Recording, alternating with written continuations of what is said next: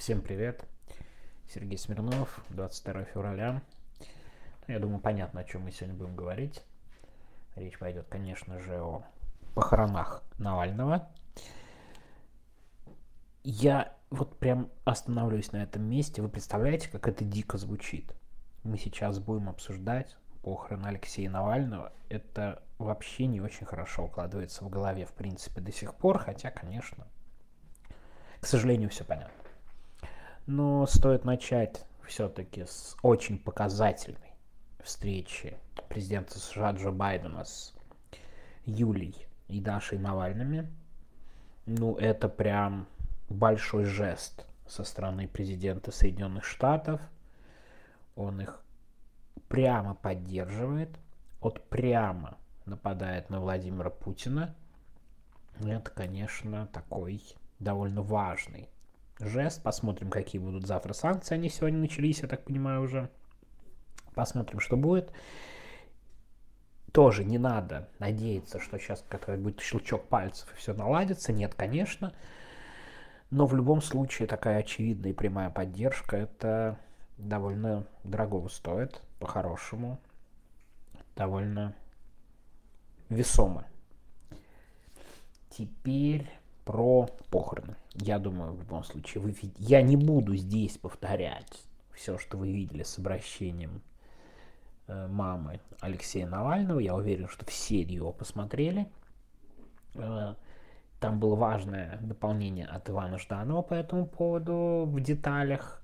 И как раз мы это сейчас с вами и проговорим. Давайте так.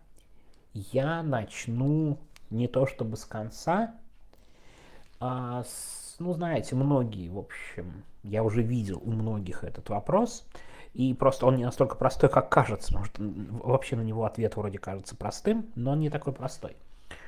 А что, они не думали о похоронах, когда убивали? Да, ну, вроде бы довольно очевидный вопрос, и который, в общем, риторический, кажется, на первый взгляд, риторическим, который подразумевает вроде бы довольно очевидный ответ. Ну, конечно, они думали, они должны были подумать о похоронах, и они должны были, конечно же, все определить и решить. Ну, по крайней мере, нам так кажется, да, с точки зрения, да, вот э, всей логики событий и того, как и что происходит. Но я как раз думаю, что это вообще не так. Почему? Давайте представим, ну, смоделируем, конечно, мы не можем представлять, да, варианты принятия решений. Но я уверен, что было какое-то там, кивок головы и какое-то совещание буквально по убийству Навального. Ну, там, не знаю, совещание, не совещание, все равно там были какие-то э, люди, инструктирующие. Ну, наверное, Путин, конечно, отдавал просто какой-то приказ на каком-то уровне, да, в очень узком круге, вряд ли он присутствовал на большом совещании. Но это касалось только убийства. И это касалось маленькой, очень узкой группы убийц.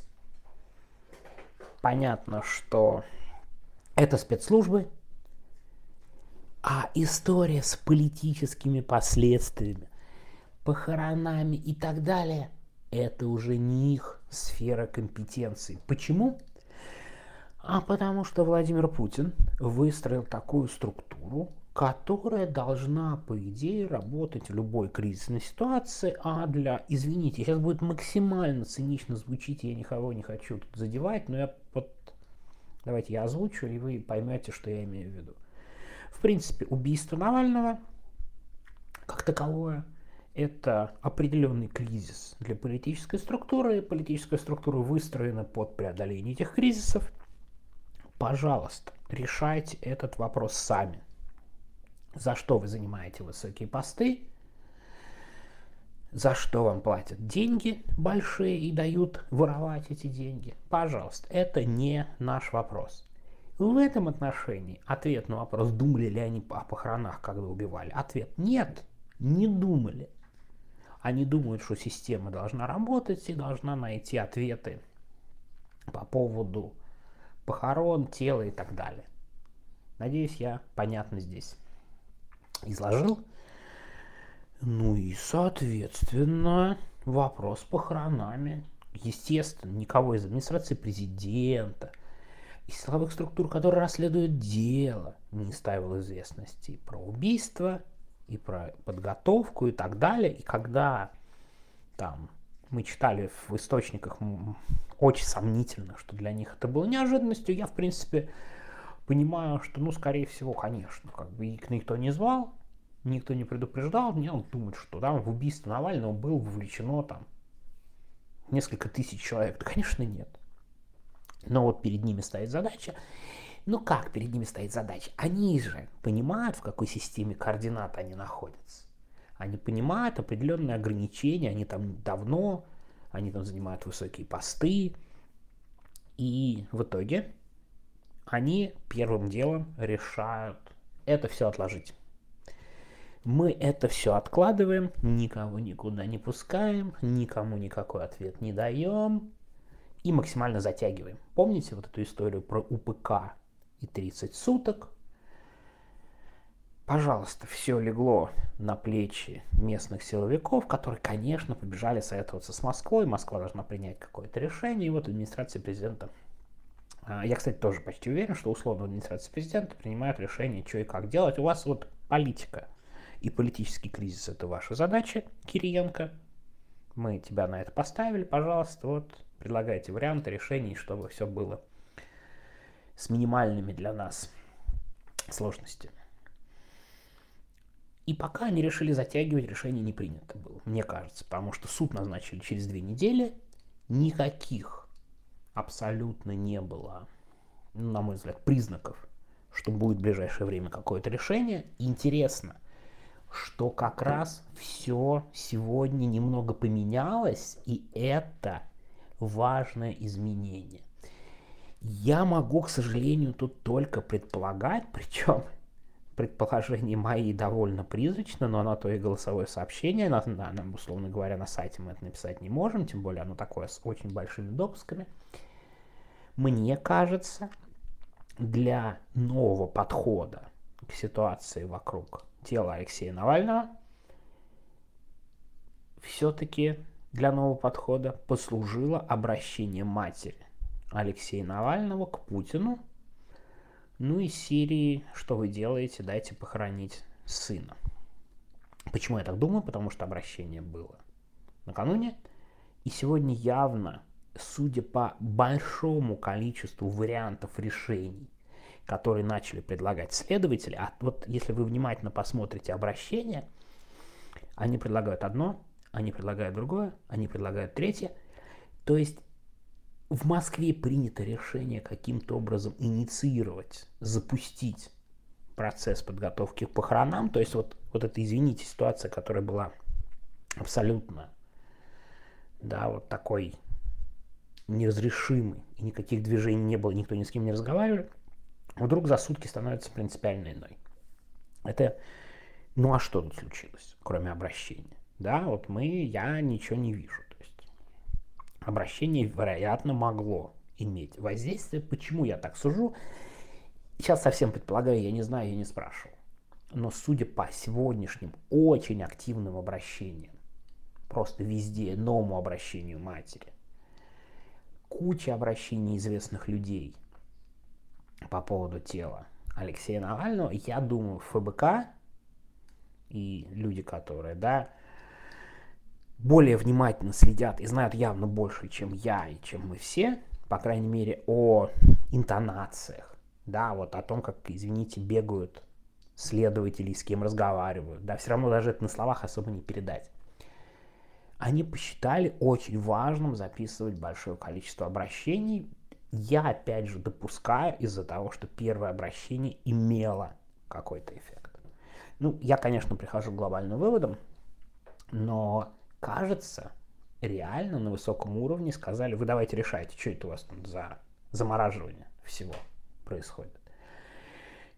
И теперь начинается другая стадия, потому что они все забегали. Тут важный момент такой. Они вот сегодня забегали, в принципе, придет приказ из Москвы, они могут точно так же перестать бегать и перестать вообще идти на контакт, сказать, сказать знаете, эм, все, дополнительная экспертиза еще 30 дней. Ну, то есть у них довольно большой арсенал действий. Но для этого должен прийти новый приказ. Пока его нет, запустился какой-то процесс, что надо что-то делать. И мне, опять же, кажется, я могу ошибаться. Никакого окончательного решения еще не принято. Совещания условно идут. Что может на это решение повлиять, сказать сложно. Я думаю, все равно решения будут с условной отмашкой Владимира Путина. Но может быть тут такая, знаете, тут нельзя ему прийти и спрашивать, что нам делать. Да, зачем вы такие умные, если вы не знаете, что делать? Вы должны прийти с готовым решением. Вот я думаю, в ближайший день, два, три, скорее всего, они предложат какое-то решение. Мне кажется, тут очень хороших вариантов практически точно не будет. Но вот я в этом плане пессимист. Я, правда, думал, что ничего не сдвинется из-за... Надолго все это будет без ответа. Но неожиданно ответ поступил. Да, и вот, несмотря ни на что, там, несмотря на все отвратительные слова, вы знаете как, отвратительные слова в одну сторону, факты в другую. Решение какое-то пришло в действие. Да, какие-то подвижки есть, да, все отвратительные слова и всю ненависть, да, вот вы, безусловно, справедливы абсолютно, вы можете вылететь на этих исполнителей мерзких и на абсолютно чудовищное поведение. Я просто хочу сказать, что, возможно, нас это только ждет начало вот этого длинного процесса согласования, и ни на какие уступки они особо идти не будут, на мой взгляд, потому что у них есть цель не допустить больших громких похорон в Москве. Я думаю, такое решение у них есть. И если они из него исходят, то я прям не вижу пока каких-то вариантов, которые бы там, всех устроили. Извините на чудовищные вещи, которые я говорю это именно так, что посмотрим, что будет в ближайшие дни, в том числе вот это большое количество обращений, я их очень хорошо понимаю, особенно учитывая, да, подвижки, что их очень много. К сожалению, есть проблема, что все обратившиеся, они, да, условно говоря, властями рассматриваются как оппоненты и враги. Это, конечно, сильно ограничивает возможность давления, но, опять же говорю, посмотрим. Посмотрим, к сожалению, нет каких-то новых неожиданных людей – кто бы записал обращение, да, из условно сторонников Владимира Путина или там лоялистов или нейтральных людей, таких, к сожалению, я не заметил, и это не самая приятная вещь здесь, потому что ну, усилить давление можно подключением каких-то людей неожиданных, по крайней мере, мне кажется, потому что тут вопрос, извините, в давлении. Но знаете, я вот когда я думал по поводу этого голосового сообщения, по поводу всей этой истории, я не могу отделаться от ответа Ани Великок. И вот серьезно, когда я вот, вот эти, про эти видео, да, рассуждаю и сам думаю, да, вот как бы, как там и что, не могу про твит Ани Великок, у меня он из головы не идет. Какой день, кстати, я просто признаюсь. А, с Аней, кстати, Аню Великок, с ней, помню, ездили на апелляцию Мосгорсуд из Сахарова очень долго. Так вот, Аня Великок написала твит, я не помню, когда это было, пару дней назад, ну, может быть, даже когда там, может, дня три назад, ну, ну не сразу, по-моему, после убийства, то ли на следующий день, ну где-то так. Я даже вот его, извините, открыл, ну не твит открыл, а скопированный твит, потому что ну, сейчас, может быть, не найду, потому что часто листаю твиттер. А, и ее твит такой. Как же нас медленно сварили. Допусти к выборам, выпусти из тюрьмы, допусти врачей, отдай тело. Вы знаете, я обо всем этом говорю, рассуждаю. Ну, давайте просто посмотрим, насколько это страшно и дико выглядит со стороны. Вот эти обращения с требованием или даже, да, каким-то отдать тело Алексея Навального. То есть получается, что власть поступательно отнимает да, вот эти вот свободы и так далее. И реально мы сейчас требуем совершенно справедливо и правильно таких вещей, которые как бы в принципе не укладываются в голове. просто не укладывается в голове. И это отдать тело и позвольте нам провести нормальные человеческие похороны от человека, который должен был составить конкуренцию на президентских выборах и мог составить ее. Это весь путь, который совершенно страшный, ненормальный путь, который мы прошли за последние годы. И я вот часто, правда, вспоминаю этот твит Ани, и от него прям буквально страшно. И от него буквально страшно. Ничего не могу здесь с собой поделать. Ладно, сегодня опять очень тяжелое, невеселое голосовое. Будем смотреть, что будет дальше. Следим за ситуацией. И знаете, что еще страшно? Следим в контексте того, что вариантов серьезно повлиять, несмотря на все проклятия, ярость, обещания, которых я вижу, например, да, в социальных сетях, вот сил повлиять у нас просто минимум. И это действительно так, но при этом ФБК молодцы, что борются, бьются. И люди молодцы, что записывают обращения, но ситуация на данный момент именно такая. Посмотрим, какое будет развитие, что с санкциями. И вообще не сомневаюсь, что какие-то новости нас, вероятно, ждут в ближайшие дни. Все. Всем пока. До завтра.